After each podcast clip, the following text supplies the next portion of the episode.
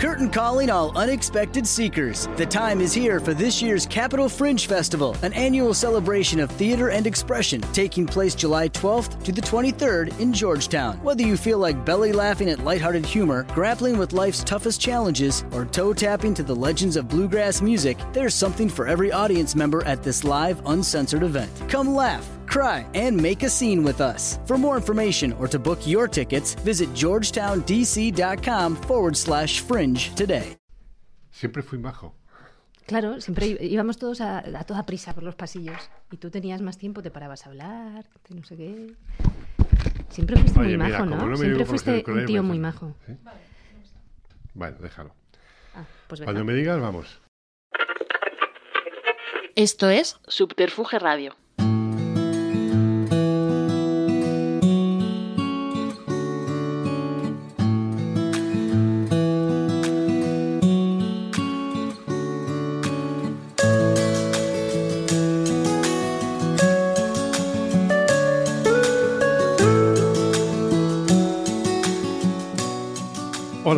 Saludos de Juan de Dios Rodríguez y bienvenidos a Estudio 8, el podcast en el que hablamos de radio desde Subterfuge Radio. Y puedes escuchar en las diferentes plataformas enlazadas a través de iVoox y en mi blog leyendaiva.blogspot.com. Hoy con la asistencia técnica de Natalia Játiva. Vamos a hablar de periodismo, pero del periodismo total. El del frente, el del compromiso, aquel de los profesionales que si con lo que cuentan nos ponen los pelos como escarpias, nos emocionan, nos dan alegrías, nos hacen llorar, nos sorprenden, uno se pregunta cómo lo viven ellos en medio del estruendo. Hoy tengo el orgullo, la satisfacción de volver a encontrarme con una compañera a la que quiero desde la más profunda admiración. Ella es Olga Rodríguez Francisco. Hola, Olga. Qué bonito. Yo también te quiero, Juan. Hola. La primera sección de la Real Academia Española dice del verbo admirar como causar sorpresa, la vista o consideración de algo extraordinario o inesperado. La segunda, ver, contemplar o considerar con estima o agrado especiales a alguien o algo que llaman la atención por cualidades juzgadas como extraordinarias. Y la tercera, tener en singular estimación a alguien o algo juzgándolos sobresalientes y extraordinarios. Todas ellas describen perfectamente lo que me inspira Olga Rodríguez. Su trabajo, su compromiso. Coincidí con ella varios años en la SER y vi su pasión, su compromiso de siempre produjeron ese sentimiento en mí que he descrito. Y creo que en cuanto la vayas escuchando, te lo va a transmitir. Bienvenida a Estudio 8, Olga. Me tienes abrumada. qué, qué- ay, qué tonta. Bueno, Olga Rodríguez Francisco es leonesa. 1975, dicen los datos. Se la describe como periodista que se ha especializado en Oriente Medio y escritora. Pero yo no estoy de acuerdo en lo primero, porque su profesionalidad y actividad va mucho más allá y lo vas a comprobar. De lo segundo también hablaremos, de su faceta de escritora. Olga ha trabajado en la SER, en CNN Plus, en Cuatro, es cofundadora del diario.es, es autora de libros como Aquí Bagdad, Crónica de una guerra en 2004, eh, de Iñaki Gabilondo, José Couso, La mirada incómoda, El hombre mojado no teme la lluvia, Caramba las vueltas árabes. Ha trabajado como periodista y enviada especial en Afganistán, Estados Unidos, Egipto, Irak, Irán, Israel, Jordania, bueno, en todo el mundo. Mujer comprometida y viajera, como hemos dicho, y viajada, inquieta y preocupada por la sociedad en la que vivimos. Hacía muchos años que no veía a Olga. Bueno, precisamente en mi estancia en Alicante, hace cinco o seis años, la década pasada, vi que estaba anunciada una presencia suya en la Casa Mediterráneo para hablar de Oriente Medio. Y fue impresionante aquel momento, impresionante por lo que contabas, pero para mí fue bueno, volver a reencontrar una persona querida y admirada, como he dicho antes. En los últimos años, ¿cómo ha evolucionado ese mundo que tú contabas en la Casa del Mediterráneo, esos dramas que hemos ido viviendo? ¿Cómo los has ido viviendo tú? ¿Cómo los has, cómo lo has ido viendo desde, desde ese primer frente y desde la distancia? ¿Cómo te ha impactado eso? Porque se te ve la cara, la alegría. Y esta mujer, con lo que ha visto y ha vivido, Dios, ¿cómo puedes tener ese talante, esa expresión?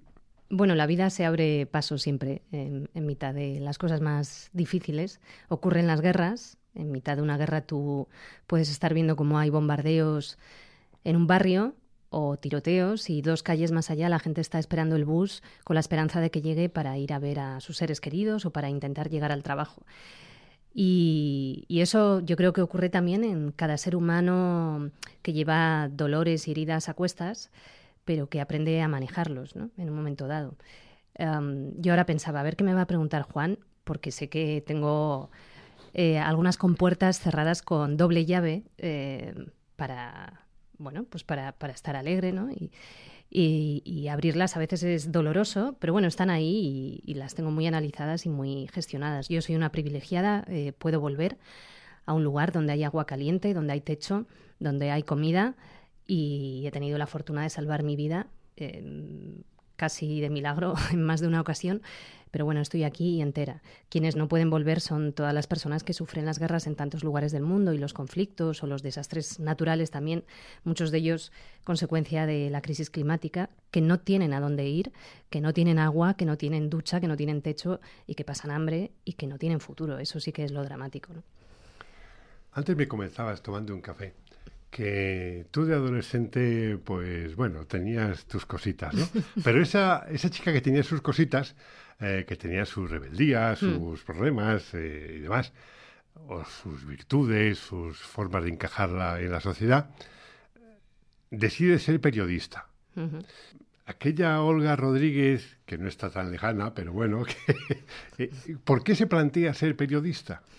Bueno, siempre me interesó lo que pasaba en el mundo, lo que pasaba alrededor tenía un sentido de la justicia muy desarrollado. Uh, si en el patio del colegio había un abuso, a mí me indignaba y, y, me obsesionaba incluso, ¿no? Si ese abuso terminaba en impunidad, si no, si no había una resolución justa ante ello.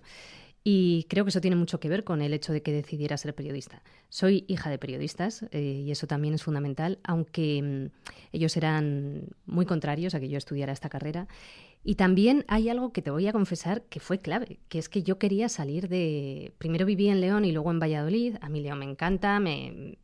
siempre presumo de ser leonesa, ¿no? Valladolid también me gusta muchísimo, pero yo necesitaba una ciudad más grande. O necesitaba, tenía las salas muy grandes y quería desplegarlas en toda su plenitud y aquello se me quedaba pequeño. Entonces era una de las pocas carreras de letras que no había aún en las facultades de, de León, de Valladolid, de Castilla y León y, por lo tanto mm, justificaba mi venida a Madrid y, eso fue clave también.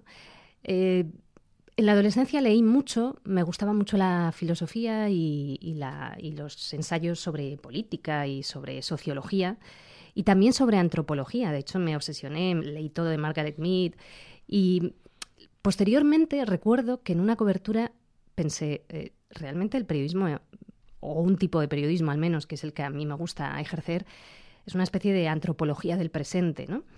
Y, y hay atecabos también, ¿no? Bueno, quizás podría haber estudiado otra cosa y haberme dedicado a otra cosa, pero los derroteros me llevaron por ahí. Tuve la suerte de que en segundo de carrera me cogieran para hacer prácticas por el verano. Me acuerdo que las pruebas me las hizo Carlos Llamas, creo. Estaba por ahí, pasó por ahí y, se quedó ahí a vacilarme. Y mm, eh, y bueno, y, ese verano para mí fue maravilloso.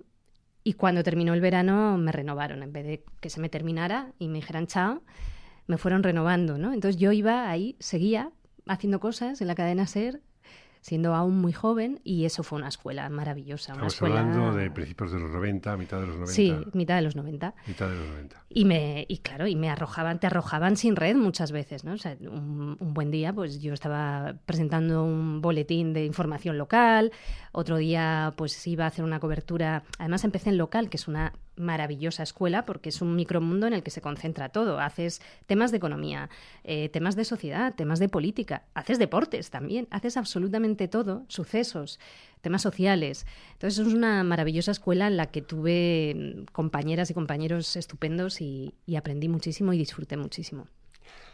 Antes, tomando ese café, hablábamos de los periodistas leoneses, incluso de los referentes que luego tú te encontraste cuando entras en la SER, Ferreras, Daniel Gabela. Eh, y hablando de León, pues incluso podemos mencionar a Luis del Olmo. Hay, una, hay una cuna en León por el periodismo, por las ganas. Bueno, sí, siempre se, hay bromas al respecto, pero es verdad que hay muchos... León es pequeño y, es maravilloso, pero claro, eh, tiene limitación en las posibilidades. Entonces hay gente que, que vuela fuera, ¿no? Entonces hay muchos leoneses trabajando en Madrid, en Barcelona o incluso en el extranjero, porque han tenido que salir fuera para buscarse la vida. Y, es verdad que somos muchísimos leoneses los que, los que nos hemos dedicado a esto y en la cadena SER nos concentramos unos cuantos en su día, sí, sí. ¿Cuánto tiempo pasó desde que la becaria Olga Rodríguez está en la SER hasta que sucede ese primer momento de salir fuera. En este caso además fue ir a Irak, ¿no? Bueno, había ido antes a Kosovo a la posguerra. Sí. Había cubierto algo de la segunda intifada palestina, que además me impresionó mucho y aprendí muchísimo. Pero es verdad que la cobertura sonada, la que, mm, bueno, traspasó eh, todo, pues fue la de Irak. ¿no? Eh, yo creo que además fue un momento clave para el país en, sí mismo. Y transcurrieron unos cuantos años. Eh, yo creo que entré en el 96 por primera vez como becaria, 95-96, creo. Sí, fue en 2003, mm. claro. Y esto fue en 2003, ya llevaba unos cuantos años.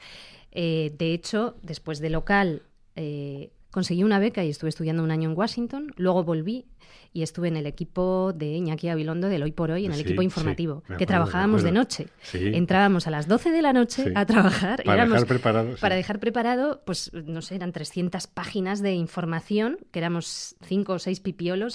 Y bueno, yo siempre tenía que escribir todo lo de internacional y lo de la información de defensa y algo de sociedad. Y era aquello fue un aprendizaje maravilloso. Y luego entrábamos a leer con Iñaki, que es que, se te ponía el estómago en la, en, la, garganta porque a veces pasaba de la página 10 a la 300 sin avisarte, ¿no?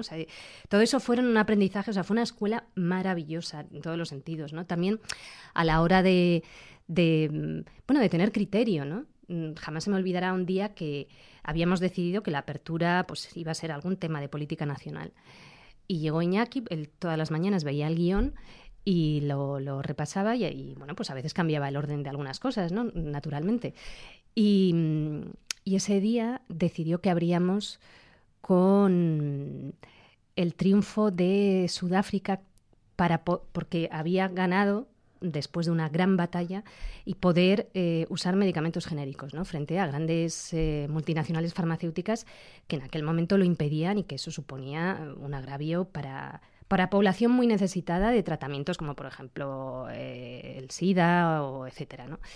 Y, aquello a mí me encantó porque claro, fue primero un atrevimiento. Mmm, y en segundo lugar, pues estas cosas que hacía Gabilondo, ¿no? De, decir, es que esto es importante. Claro que era importante, era importantísimo, ¿no? Era el triunfo de David eh, contra Goliat y, iba a mejorar la vida de, millones de personas en el mundo. Y en muchos medios de comunicación fue considerado un breve y aquel día, pues la cadena SER lo llevó arriba y, terminó marcando agenda, ¿no? Eh, porque, porque hacíamos eso desde el hoy por hoy, o sea, se, se, podía marcar agendas. El periodismo es de qué se habla, decide de qué se habla y cómo se habla de lo que se habla. Y claro, Iñaki Gabilondo tenía la capacidad de poder hacer eso muchas veces, ¿no? Y fue un gran maestro y muy respetuoso y, yo creo que todos los que pasamos por su equipo aprendimos muchísimo. Y después de ahí... Cristóbal Jiménez, ¿tú te acuerdas de Cristóbal Jiménez? Era el segundo en, la sección de internacional de informativos, trabajando de día, ya en informativos, ¿no? Y un día me llamó y me dijo, mira, mm, Cristóbal cambió su vida por completo y me dijo, voy a dejar el periodismo, eh, me voy a dedicar a otra cosa. a mí me han preguntado mm, quién puede pasar a ocupar mi puesto y yo he sugerido que seas tú. Mm, yo me había especializado académicamente en relaciones internacionales en Washington, etc. Y bueno, pues gracias a Cristóbal pasé, bueno, gracias a Cristóbal y a que, y a que el equipo directivo le hizo caso y consideró que, que, no se le había ido la olla y que realmente podía estar ahí, ¿no? Y entonces pasé a la sección de internacional. Y ahí, claro, fue un momento en el que era principio de siglo, o sea, era el año 2000, 2001, y, estaba estallando todos. Fueron los atentados del 11S y a partir de ahí el efecto dominó de todo lo demás. ¿no? ya había estallado la segunda intifada palestina en Oriente Próximo, fue la guerra de Afganistán, luego la guerra de Irak y, bueno, y un sinfín de conflictos posteriores que, podemos enumerar luego. ¿no? Entonces, claro, fue llegar a internacional en un momento muy convulso eh, y en un momento en el que yo tenía muchas ganas de salir fuera y hacer periodismo en el terreno. En ese sentido, te consideras privilegiada, claro. Sí, sin duda. Profesionalmente hablando. Profesionalmente hablando, sin duda. Y también vitalmente. Em, o sea, tener esas experiencias a nivel vital que ya son más allá de lo profesional, ¿no? O sea, cuando vives determinadas cosas en determinados lugares, eso es una experiencia vital muy enriquecedora, también a veces muy dolorosa y que pasa factura, ¿no? Y es una mochila muy, muy cargada, pero bueno.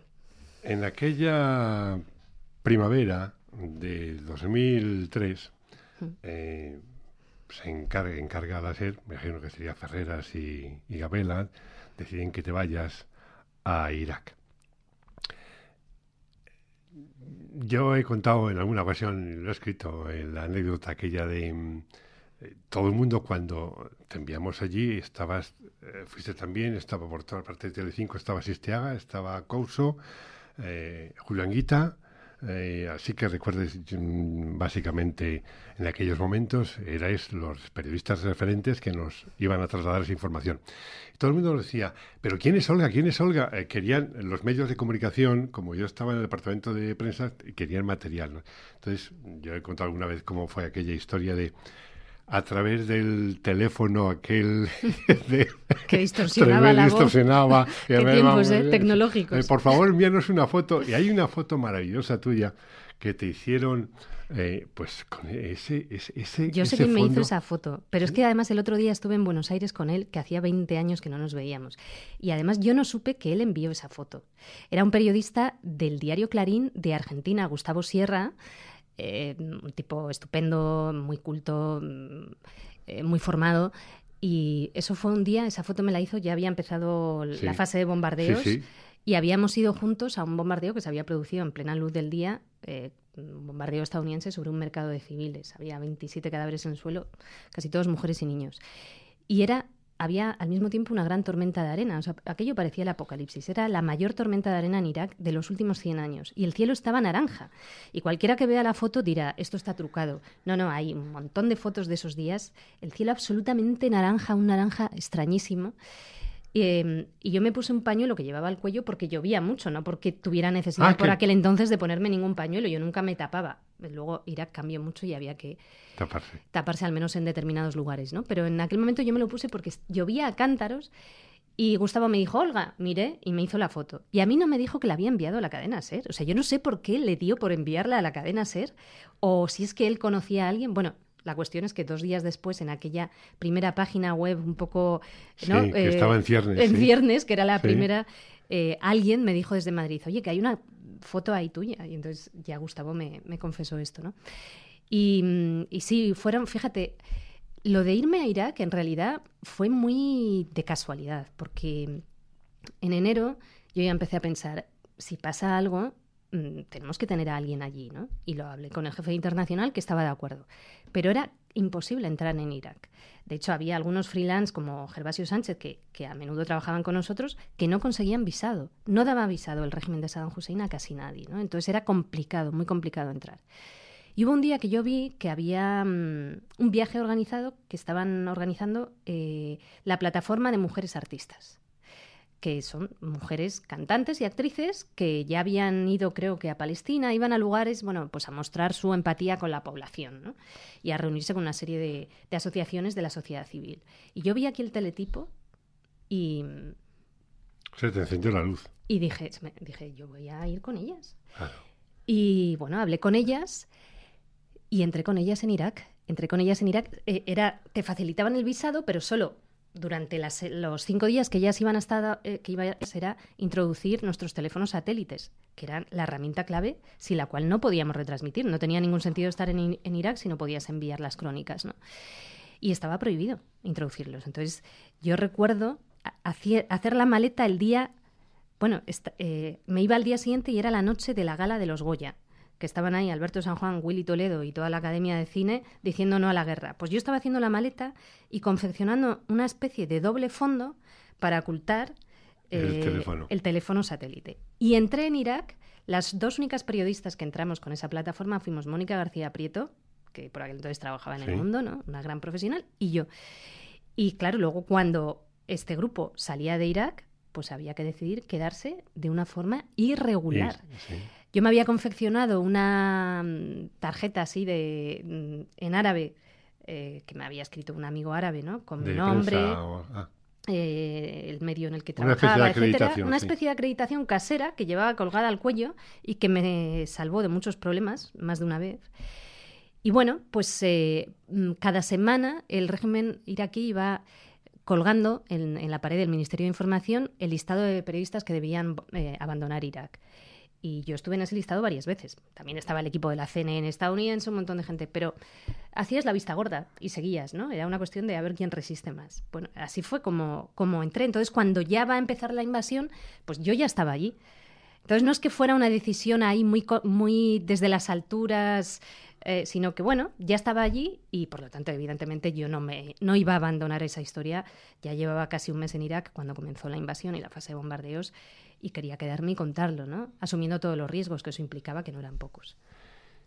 Sin ánimo, porque no quiero, de abrir esas compuertas. Hmm. Y si en algún momento de lo que digo te parece que, hazme un gesto y hmm. paramos y cambiamos, porque no quiero que esto no quiero que esto sea una conversación de periodismo y de la situación, de todo lo que has, de lo que has vivido profesionalmente hablando, trasladable.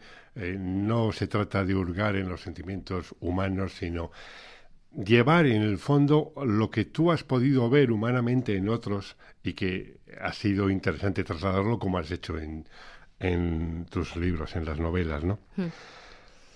La mañana del 8 de abril eh, mientras yo escribí en Testigo de Radio, en la mañana del 8 de abril, mientras celebrábamos los resultados del EGM que premiaban a la por el trabajo en la crisis del Prestige y el seguimiento de la guerra, y consternados aún por la muerte de Julio Anguito Parrado, periodista español que cubría la guerra acompañando la tercera división de infantería del ejército norteamericano y que había sido alcanzado por un misil, nos transmitía a Olga una nueva tragedia, la muerte de José Couso.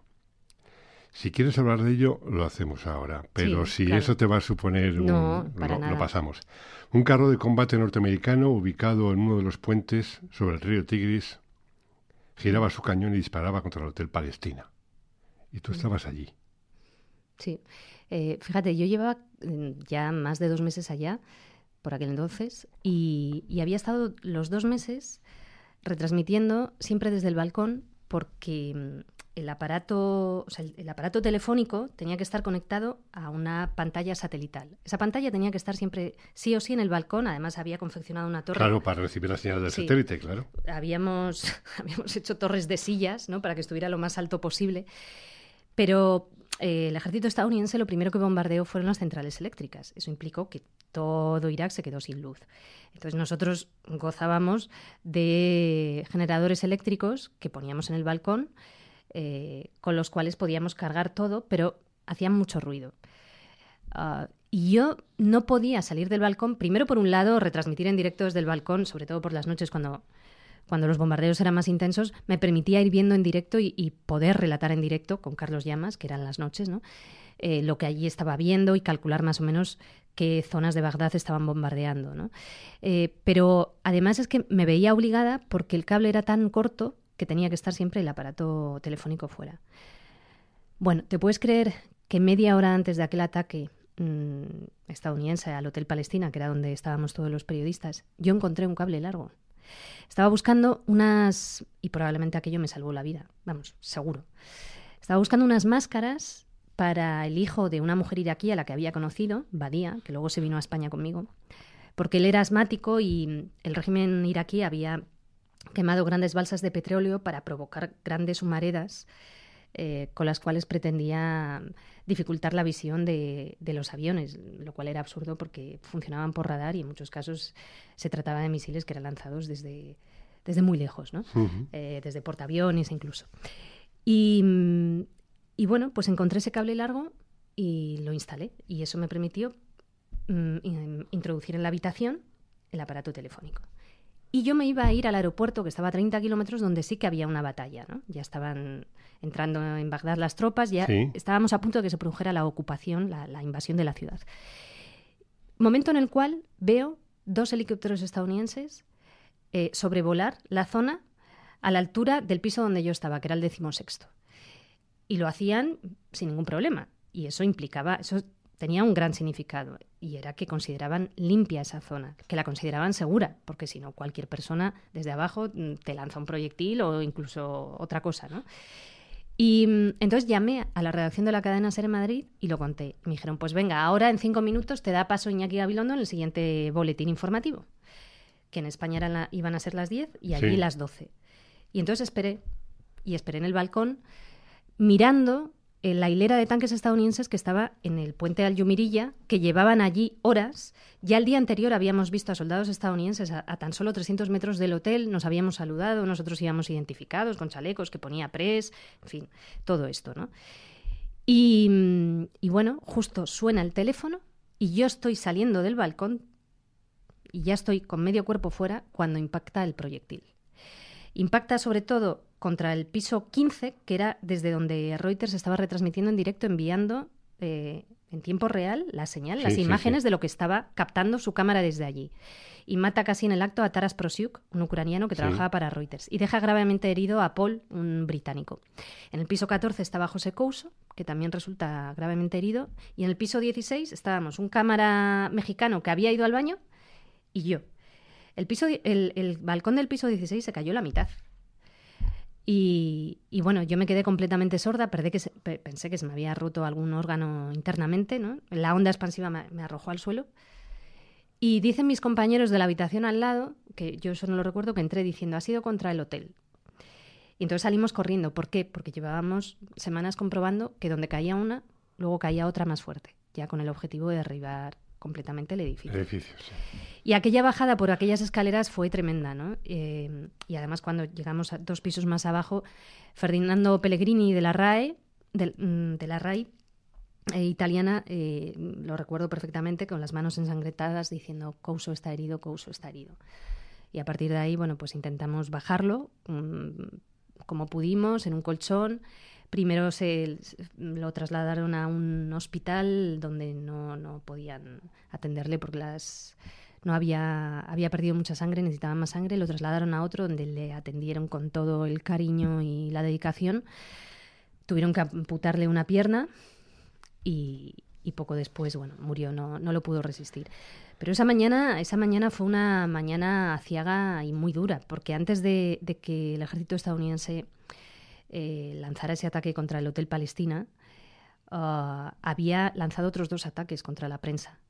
O sea, toda aquella prensa que no iba empotrada en sus filas, o sea, primero lanzó un ataque contra la sede de Al Jazeera matando a un periodista, Tarek Ayub. Luego contra la sede de la televisión de Abu Dhabi, hiriendo a dos. Y posteriormente contra el Hotel Palestina, donde estaba toda la prensa occidental, matando a dos e hiriendo a varios más. Posteriormente, en 2011, los testigos de, este ataque acompañamos al juez Pedraz de la Audiencia Nacional a Bagdad para que hiciera una inspección ocular in situ y él pudo comprobar con una reproducción del visor del tanque que en realidad no tenía tanta potencia como el visor del tanque, cómo desde el puente desde el que disparó se podía ver claramente a todas las personas que estábamos allí, hasta el color de nuestros ojos, nuestras identificaciones de prensa y el letrero del Hotel Palestina que estaba en inglés, grandísimo, Hotel Palestine las crónicas de todo el mundo, cada dos por tres, eh, también los periodistas del New York Times contaban dónde vivían. ¿no? Y Colin Powell, el secretario de Estado estadounidense, em, confesó sin, sin, ningún tipo de problema que por supuesto que sabían que aquel era el hotel de los periodistas. ¿no? Eh, Nunca se va a poder resolver ese caso, nunca eh, los responsables van a acabar ante la justicia o vamos a tener que recordar aquella frase del juez Pedraz, efectivamente, el flexo no podrá mantenerse encendido, reconociendo que efectivamente aquello no se podrá, eh, incluso la famosa ley aquella de la época de mm. Gallardón, de la reforma de justicia universal, mm. en este país y en ningún otro se va a poder resolver eso. Eh. A ver, eh, estamos hablando del ejército del país más poderoso del mundo, ¿no? pero, pero hubo avances y no hay que desdeñarlos. Eh, en muchas facultades europeas se estudia este caso. Hubo dos órdenes de busca y captura por parte de la Interpol de las personas implicadas, de los militares implicados, que además el juez Pedral lo elevó a cinco en total. Eh, se pudo tomar testimonio a, a varias personas, tanto testigos como, por ejemplo, una mujer estadounidense que por aquel entonces trabajaba para los servicios secretos. Su misión, entre otras cosas, era escuchar las llamadas telefónicas que recibíamos y que hacíamos desde el Hotel Palestina, vamos, que nos espiaba. Y entonces ella contó en una entrevista en Democracy Now! con Amy Goodman que un día mm, llegó a su mesa un listado de posibles objetivos a bombardear y que entre ellos estaba el Hotel Palestina. Y ella fue a su superior y dijo, oiga, que aquí solo hay periodistas, que... Y, su superior le dijo, tú métete en, tus asuntos. ¿no? Y esto ella lo, contó. Eh, en, la, en, las justificaciones que, que, en las siguientes horas y días y meses dio Estados Unidos, eh, se fue cambiando ¿no? con respecto a, la argumentación. Primero dijeron que es que había en el hall fedayines armados. Eh, esto lo dijeron en, Doha, Qatar, en rueda de prensa, y un periodista estadounidense les dijo, entonces, ¿por qué disparasteis contra los pisos más altos? Luego modificaron su versión y dijeron, no, es que había en los pisos altos. Y claro, cuando te salen 300 periodistas, varios de ellos estadounidenses, diciendo, allí no había nadie que, estaba, que estuviera mm, tiroteando, ni que estuviera armado, ni que fuera un peligro, pues finalmente elaboraron un informe, mm, el CETCOM, el Alto Mando Central estadounidense, en el que decía que es que había un ojeador, un ojeador que con unos prismáticos estaba observando el horizonte. Varios periodistas escribimos un, artículo en el país, lo firmamos, eh, varios testigos, diciendo que todos éramos ojeadores, porque desde cualquier edificio civil del centro de Bagdad, en esa zona de edificios altos, cualquier iraquí cualquier mujer, cualquier hombre, cualquier niño y por supuesto cualquier periodista podía observar lo que estaba ocurriendo y éramos ojeadores y eso no justifica mm, e, ese ataque, ¿no? Eh, que además tuvo unas consecuencias porque la señal de Reuters en directo enviada a todos los medios de comunicación del mundo se cortó, se fue a negro.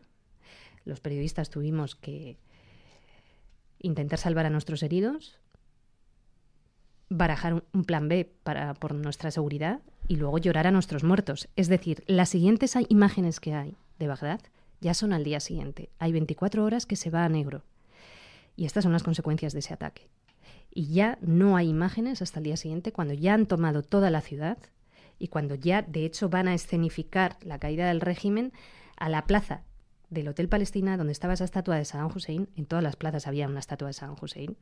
Eligieron esa por algo. Y, esa es la primera imagen posterior, ¿no? Con lo cual, ese, ese fundido a negro eh, fue otra de las consecuencias, más allá de la dolorosa pérdida, el, doloroso asesinato de José Couso y de Taras Prosiuk y también de Tarek Ayub. ¿no? ¿Algún día se sabrá quién dio la orden de disparar? Eh, se sabe quién dio la orden, eh, se sabe y se conoce perfectamente la cadena de mando y el nombre de, de todos ellos y ha sido publicado muchas veces. Pero bueno, yo creo que que habría que elaborar y analizar cuáles son las consecuencias de la impunidad de este tipo de ataques, ¿no? Porque este no es el caso Couso.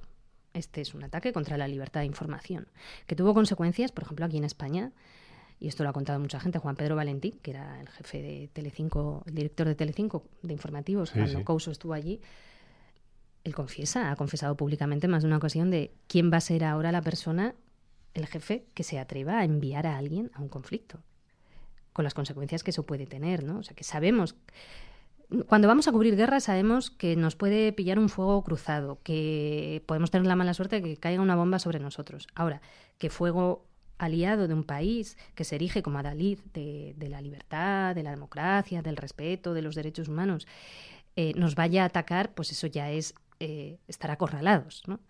Y lamentablemente ocurre a veces, ¿no? Y, sigue ocurriendo. Entonces, em, en los siguientes años lo que proliferó por razones varias, también económicas, pero esta también es una razón, eh, fue la figura del freelance. Yo no soy responsable de enviar a nadie a su posible muerte. Ya me llaman desde allí, han tomado ellos o ellas la decisión. Con una precarización, porque evidentemente cobran menos, tienen menos seguridad, porque no tienen la cobertura que les puede proporcionar un medio de comunicación si, si pertenecen a, a, la estructura del medio, etcétera, etcétera. ¿no? Y también eso influye Mm, subrayando que hay freelance que hacen un trabajo excelente y que yo, yo misma he trabajado muchas veces como freelance, ¿no? Pero eso puede influir también en la calidad de la información, porque eh, yo creo mucho en la información sostenida en el tiempo. no solo en los picos, ¿no? Hay que hacer cobertura también del antes y del después. Y si solo se hace del pico. Eh, pues probablemente el receptor no entienda demasiado qué ocurre, ¿no? Porque no hay suficiente contexto. Eso es lo que ha dado lugar a tus libros. Eh, sí, sin duda. Yo creo que eh, además en, Europa hay muchísimos periodistas que cubrimos conflictos y que mm, o realidades muy duras y a veces difíciles de entender y que nos hemos encontrado historias en el terreno a través de las cuales hemos podido entender la historia con mayúsculas. Y no siempre caben en los medios de comunicación, y en los últimos años menos, ¿no? porque hay... el periodismo de antes ya no existe tanto como el de ahora. No, quiero parecer nostálgica, pero es verdad que yo en la cadena SER y luego en la tele también eh, pude hacer coberturas en un mismo lugar. Mm, se me enviaba como enviada especial y podía estar tres meses en el mismo lugar. Y volvía, y luego volvía a ir, con lo cual ya mis fuentes de información ya las tenía consolidadas, ya conocía el lugar. Y esas coberturas largas de tres, de cuatro meses, bueno, pues de, de repente de la noche a la mañana se vieron reducidas demasiado a menudo a tres días, ¿no? O sea, parecía que importaba más aparentar que se informa y decir tenemos a nuestra enviada especial en no sé dónde que, a que, que el hecho de que esa enviada especial tuviera tiempo suficiente para poder hacer lo que el periodismo exige, que es ver, contrastar, entender para luego poder explicar. ¿no?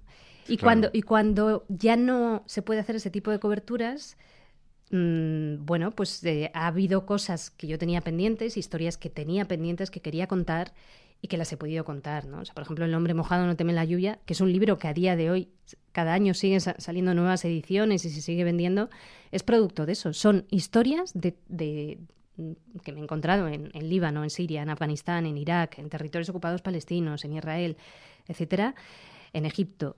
Em, historias muy potentes que a través de las cuales se puede entender toda esa región y también se puede entender el orden internacional actual, por decirlo de alguna manera, ¿no? O sea, las relaciones internacionales, esas dinámicas. Y mi obsesión siempre es, como vengo de radio, yo creo que, en la SER aprendimos eso, ¿no?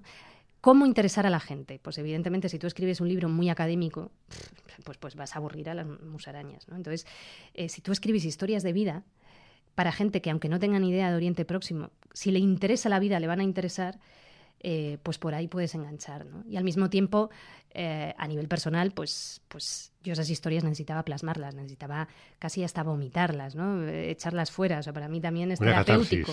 una sí, sí, totalmente.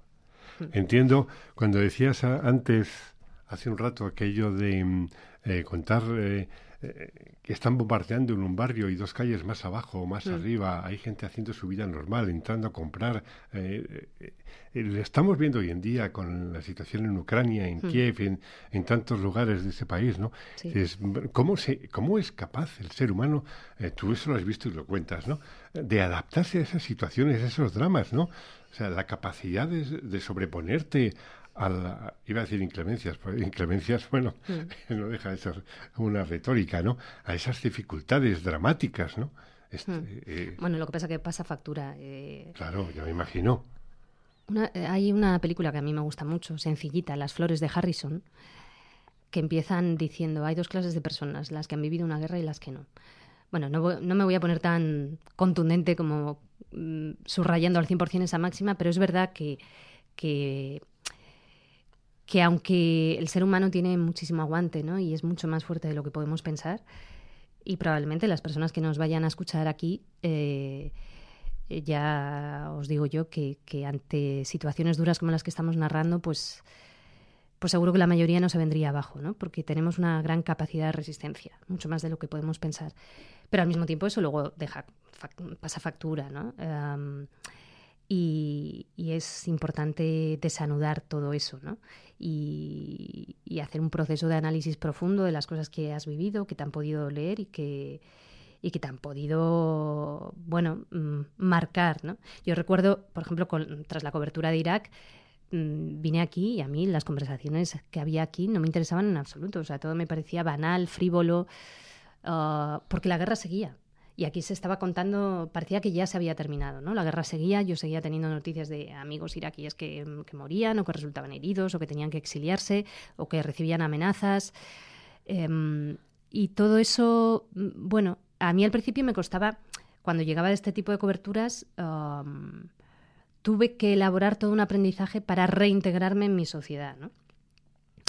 Y, y al mismo tiempo yo creo que aquí la gente pues no lo entendía, ¿no? en, las propias redacciones. Yo creo que nos pasa a todos, esto lo hablamos los que hemos cubierto varias guerras, pues que llegas allí y te miran como diciendo, ¡oh, qué guay! Y tú pensando, pero si tengo pesadillas, ¿qué me estás contando? ¿no? Eh, no sé, bueno, pero, pero luego una vez que elaboras todas las herramientas necesarias, pues es otra cosa. Por un momento vamos a traer a la enviada especial a mm. los conflictos, a Olga, mm. aquí, a la, a, la, redacción central. Eh, ¿En qué momento y por qué dejas ser? Bueno, pues es un momento en el que, mm, a ver, la sección internacional había tenido unos años muy intensos, muy buenos, muy potentes, pero ya no íbamos a viajar tanto, ¿no? Eso por un lado. Y, yo me había enganchado a, estar en el terreno. ¿Estamos hablando de qué año? Del año 2005, creo. Mm. Y, en ese momento, además, pues se estaba fraguando el nacimiento de Cuatro, que se iba a vincular a CNN Plus. Eh, yo seguía teniendo muy buena relación con Iñaki Gabilondo, que siempre respetó muchísimo mi trabajo y yo se lo agradeceré eternamente. Y ya no te digo yo el, suyo, mucho más, eh, evidentemente. Eh, y Iñaki me dijo un día, me voy a ir a la tele. Todavía no se sabía, ¿no?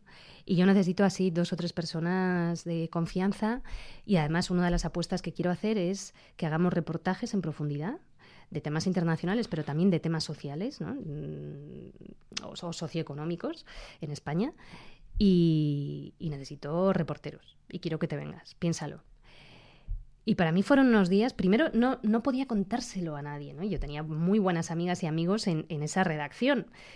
Ah, y por otro lado, por un lado me entraba ya la nostalgia de dejar ese lugar que había sido mi escuela, mm, en el que lo había aprendido todo lo que sabía, en el que me habían dado muchísimas oportunidades y, y en el que se habían producido unos años realmente mágicos. O sea, porque realmente fueron años mágicos y creo que esto lo decimos gente de diferentes generaciones, no es porque fueran eh, mis comienzos, o sea, había gente de diferentes generaciones, ahí estaban eh, Carlos Llamas, había un equipo de informativos maravilloso, había un buen rollo tremendo y, se hacía muy buena radio, ¿no? Y a mí eso me daba mucha pena. Pero bueno, mm, hombre, si Iñaki Gabilondo te ofrece una cosa, tampoco le vas a decir que no, ¿no? Y además me apetecía probar la tele, aprender cosas nuevas, y eso además iba a implicar, era una garantía de que yo pudiera seguir viajando y hacer cosas en el terreno, ¿no? Aunque solo fuera de vez en cuando. Y di el paso y el salto. Y, bueno, hicimos cosas maravillosas desde la tele, ¿eh? y, eh, muy, muy, vamos, maravillosas. Eh, me siento una afortunada. Antes cuando hablabas, eh, nos comentó en un par de ocasiones sobre el periodismo, y los referentes de entonces y de ahora. Y hablábamos de los eso de los referentes que, que, hemos tenido y los momentos que hemos vivido con esos maestros que crean escuela y que te dan esas posibilidades como tú estabas contando ahora eh, de Iñaki de desarrollarte hablabas se, se va Iñaki a cuatro cuando Gabela también le mandan a, cuatro pocos meses mm, después. Poco después, sí, que fue una alegría. Claro, entonces, claro, estaba, no, ya estabais periodistas referentes, mm. eh, te ibas con dos grandes referentes como eran Gabela y como era Iñaki Aguilondo, entonces hablábamos de, ya sé, al comienzo de la conversación comentabas de, del periodismo de antes y de ahora. Mm. Esa es una reflexión eh, muy importante que a mí me gusta mucho resaltar y trasladar porque no se trata solo de pensar que cualquier tiempo pasado fue mejor, no, no, se trata de que lo, hablábamos antes eh, con un café y ahora mm. ya a micrófono abierto lo podemos contar. Aquella famosa reflexión que muchas veces trasladó Polanco, mm. independientemente de, de simpatías o antipatías que pudiera generar, pero era un referente en el mundo de la gestión eh, profesional, empresarial, periodística, aquello de cuando un medio pierde la eh, está en deuda, genera eh, crisis económica, pierde la independencia. Sin duda. Cuando caes en manos de, mm. de, bancos y demás, tú me comentabas eso, micrófono cerrado, eh, que hay, llegan gestores que miran solamente una hoja Excel, mm. resultados. Entonces, eso duele, claro, duele. Lo ves ahora y, y volvemos a lo de antes, ¿no? ¿cómo, ¿Cómo rescatar ese espíritu? Ya no se puede, va a ser difícil eh, los medios están hoy en día en tal situación, fíjate, en el caso de la radio, la competencia, el audio, las inclinaciones lógicas y decentes, eh, ideológicas de cada medio, pero eso se ha convertido en entreguismo total, ¿no? Sí, dice David Simon, que es un periodista estadounidense excelente, que ahora ha reconvertido en, un guionista de series de televisión tan estupendas como The Wire, que además la quinta temporada va de periodismo. Dice que hay un antes y un después en el periodismo, marcado por eh, eh, la, entrada del poder financiero en los medios de comunicación. Eso en Estados Unidos, en su país, eh, ocurrió en los años 90 y entraron no solo bancos, sino fondos de inversión y y transnacionales extrañas y, en fin, eh, un poder financiero que no concibe la información como un servicio público y como un derecho, sino como una mera mercancía. Y eso en, España ya se produjo ya en este siglo, ¿no? un poco más tarde. Pero eso ah, implicó que muchos medios de comunicación, eh, los directivos que antes eran periodistas y que por lo tanto, por mucho que hubiera evidentemente intereses empresariales, eh, tenían conciencia de cuáles eran las líneas rojas que no se podían traspasar y que la información hay que cuidarla, pues eh, esos directivos pasaron a ser gente que venía de otros sectores, que no eran periodistas y que concebían la información como una mera mercancía, ¿no? como si vendiéramos zapatos. Y dentro de eso se decidió que había que buscar el máximo beneficio económico en el menor tiempo mm, posible. posible. Y eso implicó, bueno, pues muchos expedientes de regulación de empleo, eh, yéndose a la calle, pues grandes referentes en muchísimos casos, ¿no? Eh, y claro, bueno, pues los jóvenes se quedaban sin los referentes y los maestros de los que aprender, y las maestras. Eh, eso implicó también, por ejemplo, en secciones de internacional, que fueran reducidas al mínimo. No, esto cuesta dinero, lo podemos hacer a través de las dos grandes agencias de noticias de internacional, que son Reuters y AP, que pueden hacer muy bien su trabajo y lo hacen, pero si solo vemos el mundo a través de dos grandes ojos, eso es un poco orwelliano, ¿no? Eso nos conduce a la uniformidad de la información. Eso reduce la pluralidad informativa. y además otorga un poder excesivo a, dos grandes agencias de, a las dos agencias de noticias. Y eso también implicó que a partir de ese momento en muchos medios de comunicación se informara de lo que pasa en un lugar lejano, siempre desde la redacción, leyendo el teletipo de turno. Fin. El Boston Globe, por ejemplo, en Estados Unidos, que era un referente y que parte de su credibilidad eh, venía dada a través de la red de corresponsales que tenía, sólida, maravillosa, excelente, cerró su red de corresponsales. Entonces, de la noche a la mañana, quienes habíamos ejercido eh, un trabajo en el terreno continuado como enviados especiales, pues veíamos cómo había medios en los que eso ya no iba a ser posible o ya no estaba siendo posible, ¿no?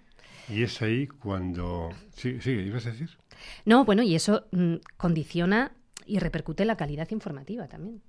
Y es ahí cuando decides cofundar el diario.es. Sí, bueno, eh, a ver, la decisión sobre todo la tiene Ignacio Escolar, el director y, y, gran fundador, ¿no? Pero dentro de eso yo a Escolar lo conocía ya desde hacía muchos años y estas conversaciones las teníamos a menudo en comidas, ¿no? Con una cervecita. Y en medio de eso, bueno, pues es verdad que yo pasé unos años fabulosos en la televisión, aprendí mucho de tele, ¿no? Venía de la radio, que era otro lenguaje informativo. Y, ya te digo que pude hacer, sobre todo en los primeros años, eh, reportajes muy interesantes desde Oriente Próximo, pero también aquí en España. Y creo que, intentamos hacerlo con una, con una gran calidad. Eh, pero hubo un momento que ya sentía que tenía que dar otro paso, esta inquietud mía constante, ¿no?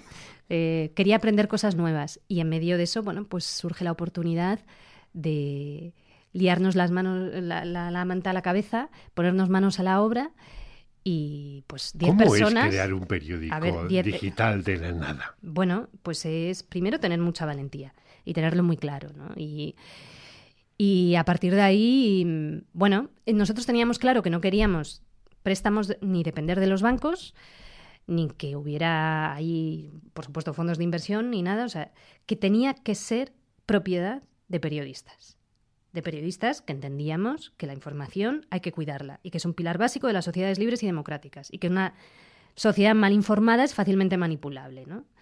Y por lo tanto recuperar esas líneas rojas que nos había enseñado la vieja escuela, nuestros grandes referentes, ¿no? Y, eso era lo fundamental. Pues, hombre, los inicios pues fueron duros, ¿no? Em, empezaron, porque yo como ya era un, un alma me había aficionado al reporterismo, entonces yo, yo trabajaba en el diario, pero desde fuera, ¿no? Ya lo de estar entre cuatro paredes ya se me había hecho muy duro, ¿no? no, supe, no, supe volver. Pero bueno, desde fuera, pero eh, empezaron ahí en, un sitio pequeñísimo de Gran Vía y poco a poco, siempre la Gran Vía nunca hemos salido de la Gran Vía, pero fuimos escalando y cambiando lugares hasta estar en el Palacio de la Prensa, en una redacción espléndida, maravillosa. Eh, con, y qué mejor sitio. Con ciento y pico personas. El Palacio de la Prensa, además, con el simbolismo que tiene, claro. Y ahora hay ciento y muchas personas solo en Madrid, más luego las alianzas que tenemos con, con las cabeceras regionales y, realmente la, la, y la libertad que nos da el, el tener beneficios económicos ¿no? y el no depender que no haya eh, ni un gran anunciante del que dependemos y que haya muchos socios y socias que nos dan mucha libertad. Y son los socios y socias los que hacen crecer el periódico al margen de la publicidad que puede entrar lógicamente. Sí, sí, sin duda. No, no, sin los socios y socias no podríamos, el diario no existiría. Y eso, eso es clave, ¿no? A ver, estamos en un momento de transición, esto que planteabas tú antes, Juan, pues es que mm, a mí a veces me invitan a congresos internacionales sobre el periodismo, ¿no? Ah, y te juntas con gente de un montón de nacionalidades y de, y de diferentes generaciones. Y es que mm, el tema es este todo el rato, ¿no? ¿Cómo va a sobrevivir el periodismo? ¿Cómo hacer periodismo de calidad? en un momento en el que por un lado está la pata económica, que es difícil conseguir una independencia económica, y por otro lado también está la obsesión por la audiencia, que implica la banalización, la frivolización y el no llegar a mínimos de calidad periodística demasiado a menudo y una falta de ética periodística profunda. ¿no? Estos son los grandes retos. Mm, yo no tengo la respuesta. O sea, sí, eh, teórica, claro que la tengo, pero en la práctica es difícil, admitámoslo, cuando además hay una fragmentación eh, nosotros crecimos con dos canales de televisión, la 1 y la 2. Ahora, bueno, pues tenemos eh, en abierto unos cuantos y luego eh, hay en las plataformas pues cientos, miles, ¿no? todo esto son los grandes retos del periodismo que, bueno, que dan, mucha prueba-error por delante para, para, encontrar salidas y caminos dignos de, una democracia. Como bien decías hace un momento que a ti las cuatro paredes se te quedan, son como una celda, por eso das muchas conferencias, viajas constantemente, eh, te, mm. reclama, te reclamamos de todas partes para asistir a un lado y a otro. Porque yo sé que acabas de venir de Argentina, mm. pero constantemente has estado también recientemente eh, en Valencia, mm. o sea, no paras. Eh. Sí, bueno, me gusta cuando, sobre todo cuando me llaman de las universidades, me gusta, ¿no? Me gusta estar en contacto con la gente joven, ver cómo, ven el presente y el futuro, eh, cuáles son sus retos, sus objetivos, sus inquietudes, qué opinan, ¿no? qué piensan, cómo conciben el periodismo, todo eso me gusta. Eh, doy talleres, eh, doy conferencias cuando me llaman, si puedo. Y no solo eso, yo sigo viajando mucho a Oriente Próximo y al norte de África y también a Latinoamérica para hacer documentales. Trabajo bastante con una productora británica que luego vende los documentales pues a canales anglosajones y eso me permite poder seguir haciendo un periodismo internacional más, más pausado. ¿no? Hago coberturas de internacional para el diario y también mm, me permito tomarme mi tiempo. Eh, pero bueno, eh, ese es el contacto con, con, lo audiovisual que me enganchó cuando estuve en la tele, ¿no? La imagen también puede ser eh, algo maravilloso para informar y eso lo sigo teniendo también, o sea que sí, sí. Y no solo eso, mm, también hay que hablar de En los márgenes, una mm. película eh, en la que tú y Juan Diego habéis hecho un trabajo sobre mm, los, digamos, desheredados, los ocupados, los desocupados, la gente que sufre, que, bueno, que es otro, eso lo tenemos aquí al lado, efectivamente, antes hablábamos de las guerras, los conflictos, esos conflictos los tenemos aquí. Bueno, es que aquí hay guerras sin balas, ¿no? En muchos barrios y en muchos lugares donde la gente no llega a fin de mes y, donde lo pasa mal o donde sufre violencias, ¿no? ya sean económicas o, por ejemplo, las mujeres que, que, van a ser desahuciadas, en muchos casos, el, el 80% mínimo, son víctimas también de violencia de género, ¿no? Les, les están atravesadas por, por diferentes violencias. Y, ¿Qué repercusión tuvo? Creo que en Venecia en San Sebastián estuvo, ¿no? La película. Sí, en Los Márgenes, dirigida por Juan Diego Boto, con quien escribí el guion. Eh, se presentó en el Festival de Venecia, tuvo muy buenas críticas. Eh, eh, fue, bueno, es que fue elegida para. ¿Cómo fue eso de escribir un guion? A ver, a ver cuéntame. Mira, yo estaba queriendo escribir un libro que todavía no he escrito, sigo sin haberlo escrito. Momento en el cual aparece Penélope Cruz, que es una de las protagonistas de la película, y le pide a Juan Diego Boto escribir algo con una escena que puedan mm, actuar ellos dos. Mm, y ella sugirió algo sobre celos, ¿no? eh, porque para el trabajo actoral, pues una escena así, de esas características, con semejante conflicto, puede ser eh, muy potente. Y él empezó a escribir y yo en esos días estaba haciendo un serial para el diario.es de, de la situación en los barrios, en muchos barrios de muchas ciudades de este país. Y claro, eso implicaba, pues en muchos casos, hablar con gente en riesgo de desahucio, también con educadoras sociales, ¿no? Que contaban, pues estas cosas, ¿no? Que, que había había dos educadoras sociales que me contaban hace unos años que, que, todos los días recibían a mujeres que decían si no me suicido, si no me tiro por el balcón es por mis hijos. Con situaciones de precariedad muy potente, ¿no? Y, y todo eso, pues claro, yo lo llevo a casa, Juan, Juan es mi compañero sentimental también, y lo llevo y, lo cuento en casa. Y eso, pues a él le tenía, sobre todo un par de entrevistas que publiqué, le, le, habían atravesado mucho. Entonces, cuando se pone a escribir esta primera escena, presuntamente de celos, pues no le sale una escena de celos y lo que le sale es una discusión de una pareja la noche antes de su desahucio. Y a partir de ahí me va mostrando algunas escenas y yo le voy sugiriendo otras cosas entonces, en un momento dado, me, pues me pide que, escriba, que dialogue y otras cosas. Y cuando ya llevábamos medio guion escrito, yo un día me di cuenta y dije, pero si estamos escribiendo este guion juntos, ¿no? Probablemente si no, yo no habría aceptado escribir un guion con, Juan, porque es mi compañero sentimental con el que vivo, pero bueno, salió de una manera muy orgánica y muy natural, ¿no? Y, luego también hicimos un trabajo de campo exhaustivo, yendo a un montón de asambleas por el derecho a la vivienda, eh, hablando con abogados y abogadas, con gente afectada. Eh, que, y son esas historias las que en realidad lo llevamos a la ficción, pero son todo lo que aparece ahí ocurre e incluso de una manera más dura y más dramática aún. Tuvimos que suavizarlo para que no quedara algo eh, insoportable de ver, ¿no? Porque realmente hay realidades muy duras ahí fuera. La verdad es que me ha gustado escribir, mm, no sé, no descarto, me han pedido ahí alguna cosa, no descarto volver a sumergirme en ese mundo, ¿no? Sin dejar el periodismo. Te, ha atrapado, ¿no?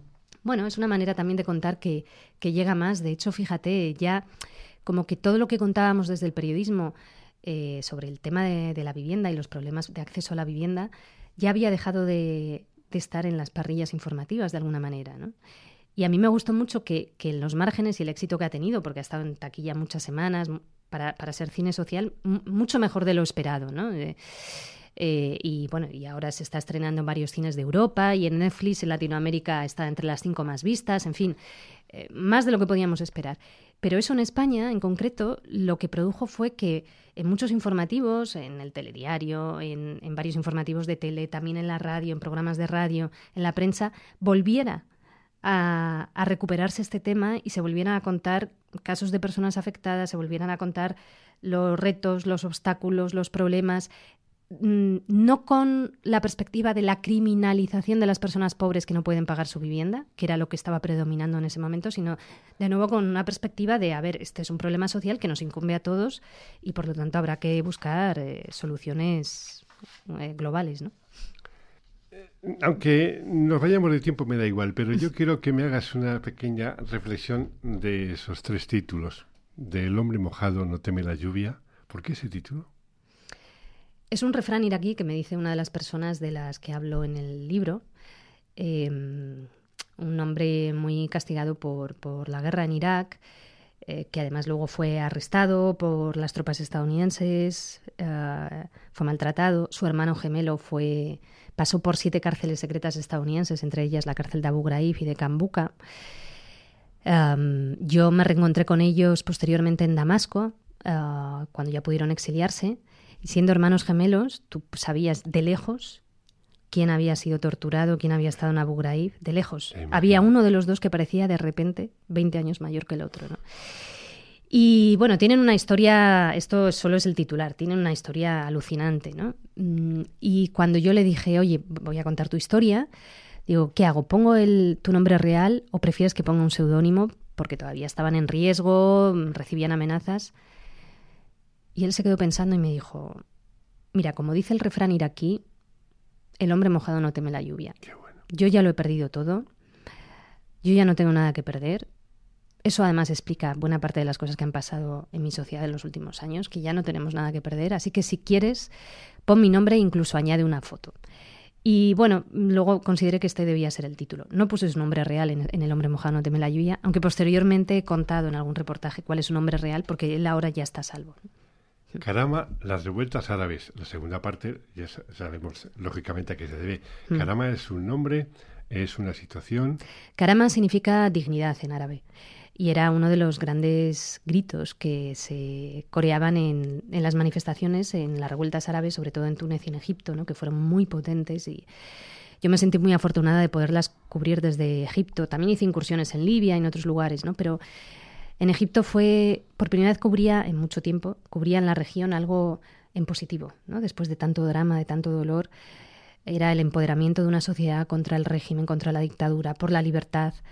Gritaban y pedían pan, libertad y justicia social. Que además pan, en, el dialecto egipcio, se dice Aish y también significa vida. Y, aquello marcó a toda una generación de jóvenes en las grandes ciudades.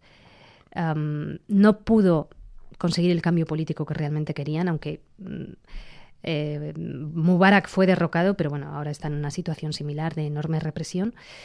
Eh, pero sí que hubo un cambio sociológico que perdura hasta hoy y me siento afortunada de poder verlo, aunque la represión posterior fue terrible, terrible. Hay muchísimos exiliados, muchísima gente, decenas de miles de personas en las cárceles egipcias, de esto se sabe muy poco. Mucha gente torturada, también muertos, eh, se usaron balas de verdad contra manifestantes una y otra vez. Eh, pero bueno, eh, a mí me, me, me, gustó tener otra experiencia, um, una cobertura diferente, ¿no? Estuve todo el año, mi hija tenía dos años uh, y, y, yo estuve todo el año en Egipto, iba, venía, ellos iban a veces para que les viera. Uh, pero no podía dejar de contar esa historia claro. porque era, bueno, fue muy importante, muy interesante y ha marcado a toda la región. ¿no? Sí. Yo muero hoy es una continuación. Yo muero hoy es, es un desarrollo, sí. Es una elaboración mayor. En, no me centro solo en Egipto, sino en, en, todos los países donde hubo revueltas en 2011, ¿no? 2011, que fue a nivel internacional un año muy importante. Aquí tuvimos el 15M, en Estados Unidos tuvieron Occupy Wall Street. Eh, yo recuerdo aquí, en la Puerta del Sol, las únicas dos banderas que ondeaban era la tunecina y la egipcia. Y la, la primera noche de, de, acampada aquí en la Puerta del Sol, a mí me llamó un chico que yo había sido profesora de él en unos cursos en, en el Encuentro Internacional de Fotoperiodismo en Gijón, que organizaba el premio Pulitzer, Javier Bauluz. Sí. Y este chico me, me, llamó y me dijo, oye, ¿cómo se organizaban en la Plaza Tahrir del Cairo? ¿Qué hacían? Y yo pensé, ¿pero qué dicen estos? Pero bueno, y eso fue, eso fue lo que la primera noche, o sea, él era uno de, los, de, esos 30 personas que decidieron acampar la primera noche en la Puerta del Sol. ¿no?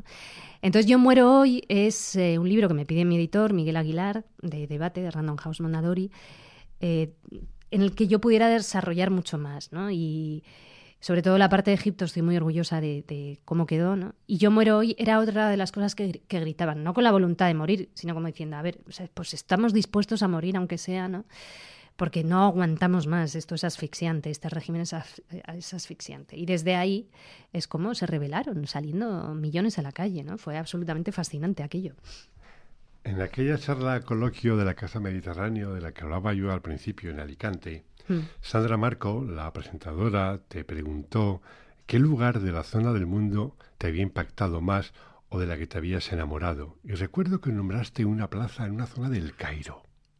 Probablemente sería Tahrir en esa etapa en la que, bueno, se creó como un micromundo en esa ciudad donde donde se producía un auténtico despertar social, ¿no? con, con muchísima gente joven, Um, tratando de, de, abrazar la libertad, de conquistarla y, relacionándose entre ellos y ellas eh, de, a través de cadenas de solidaridad muy interesantes, ¿no? La, desde el punto de vista periodístico, sociológico, antropológico, nuevamente, también. Esta es, y así es, Olga Rodríguez Francisco.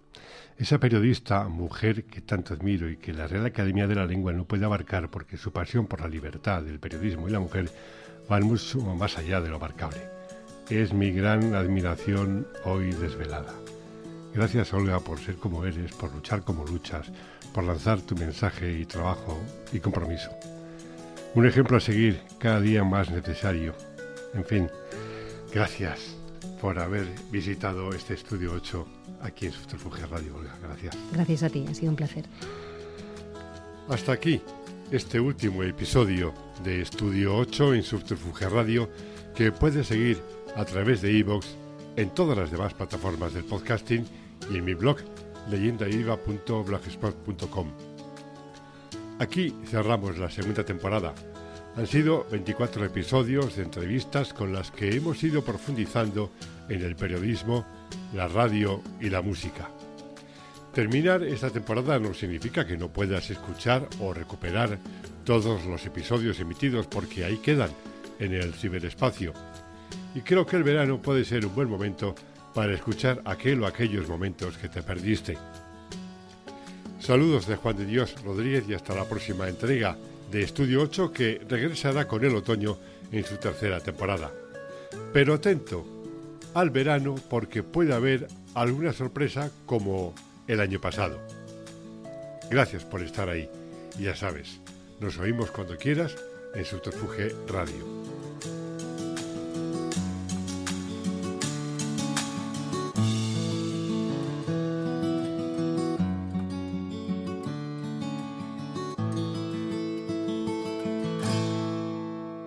Esto es Subterfuge Radio.